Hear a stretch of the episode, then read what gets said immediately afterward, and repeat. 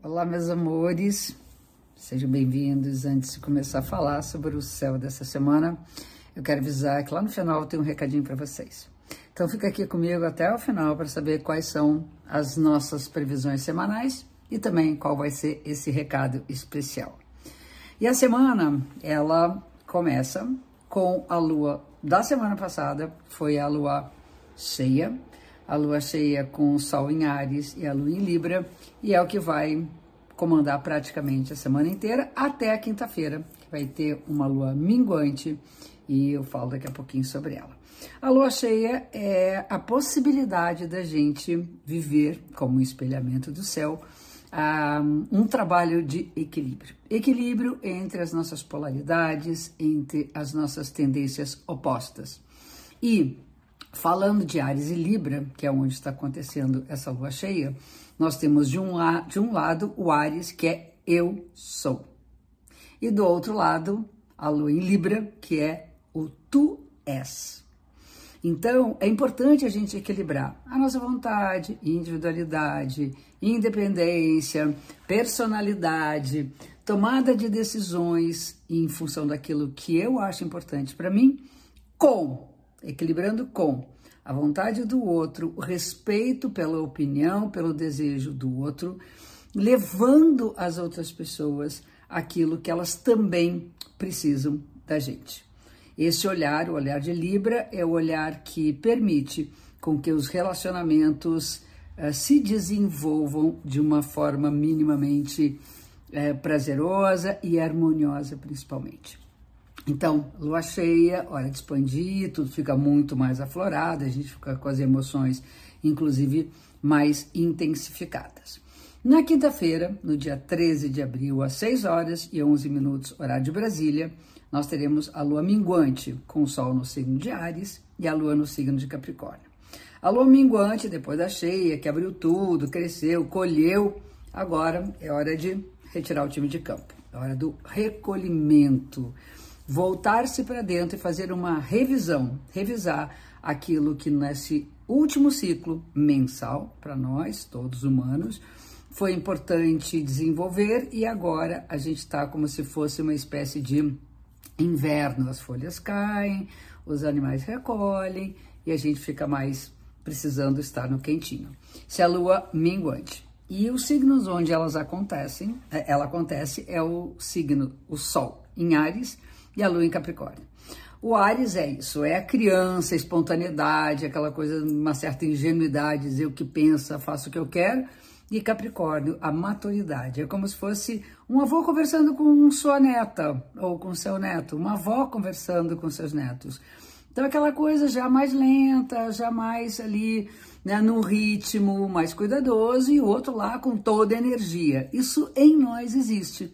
Então, existe um campo e um lugar de responsabilidades e um lugar em que a gente se solta e vamos embora, vamos correr os riscos, vamos viver a vida com toda a sua intensidade. Isso é a lua minguante. Então, isso acontece dentro da gente. É importante que esse processo é um processo de amadurecimento interno e de liberação de energia a partir da consciência daquilo que eu quero e daquilo que eu sou. No dia 11 de abril, acontecem três coisas importantes. Nós temos a Vênus entrando no signo de Gêmeos e ela fazendo um trígono com Plutão. Então vamos lá. A Vênus em Gêmeos é hora dos diálogos, quando se trata de relacionamento com afeto. As nossas afetividades, os nossos vínculos afetivos é, podem ser melhor trabalhados, fluídos e vividos se houver um bom diálogo. É importante escutar o outro e é importante também falar de forma que o outro possa escutar você.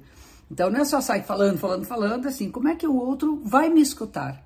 Então, essa arte de conciliar as opiniões a partir uh, dos nossos vínculos amorosos, a partir dos afetos. E é bom conversar, é bom falar o que está sentindo, é bom botar os pratos na mesa. Mas não é história de papo reto, não. É uma coisa de deixar solto, levinho. Vamos lá, vamos, vamos conversar com, com flexibilidade, mudando de opinião. Uh, pensando melhor, a gente podia avaliar melhor as coisas, isso vai ajudar bastante nos nossos relacionamentos. A Vênus num aspecto favorável com Plutão significa que amar é, um, é uma prática, é um sentimento, é uma experiência profunda, transformadora. É importante pensar que o amor tem o poder de nos transformar, de mudar a nossa consciência, de nos tornarmos, tornarmos melhores é, em relação a que nós éramos. Então, há um despertar das paixões, dos desejos, é um momento muito apaixonante, né? Nesse sentido de que o amor transborda. No próprio dia 11, vamos ter uma conjunção de Sol com Júpiter. Com fé a gente vai, com fé as coisas melhoram, se a gente estiver afinado com os nossos propósitos ideais, com aquilo que a gente tem de melhor, de fato, nós teremos uma proteção que vem do alto. Né? É um momento de grande possibilidade de conexão com a nossa espiritualidade, com os nossos valores, com a nossa ética e com a justiça. Vamos ser justos e isso vai ajudar-nos no nosso caminho. E por fim, no dia 14 de abril, na sexta-feira, isso vale para o final de semana, teremos um aspecto tenso entre Vênus e Saturno. Eu falei que o amor é intenso, transformador, porém, exige trabalho. Sem trabalho não se transforma nada, sem trabalho não perpetuamos nada, sem trabalho a gente não constrói nada de sólido. É momento de pôr os pratos na mesa, jogar limpo e ser muito direto, sem muitas voltinhas quando se trata do amor. Então, conversar, falar, transformar, mudar e ter responsabilidade sobre sua parte no relacionamento. Não transferir a responsabilidade para o outro como um espelho. O outro é um espelho da gente, a gente acha que o outro é responsável por tudo. Então, vamos viver esse momento que tem um alto grau de espiritualidade e, ao mesmo tempo, grandes coisas relacionadas com o amor. E aí, o meu convite, falando aqui no final, muito especial, é que nos dias 2, 3 e 4 de maio eu vou dar três aulas gratuitas de astrologia. É a nossa Semana da Astrologia, que é um evento feito para compartilhar com vocês um pouquinho desse saber incrível que é a astrologia. São três aulas totalmente online e totalmente gratuitas. Para se inscrever e não perder essa oportunidade, é só acessar o link da bio no meu Instagram ou na descrição do vídeo no YouTube.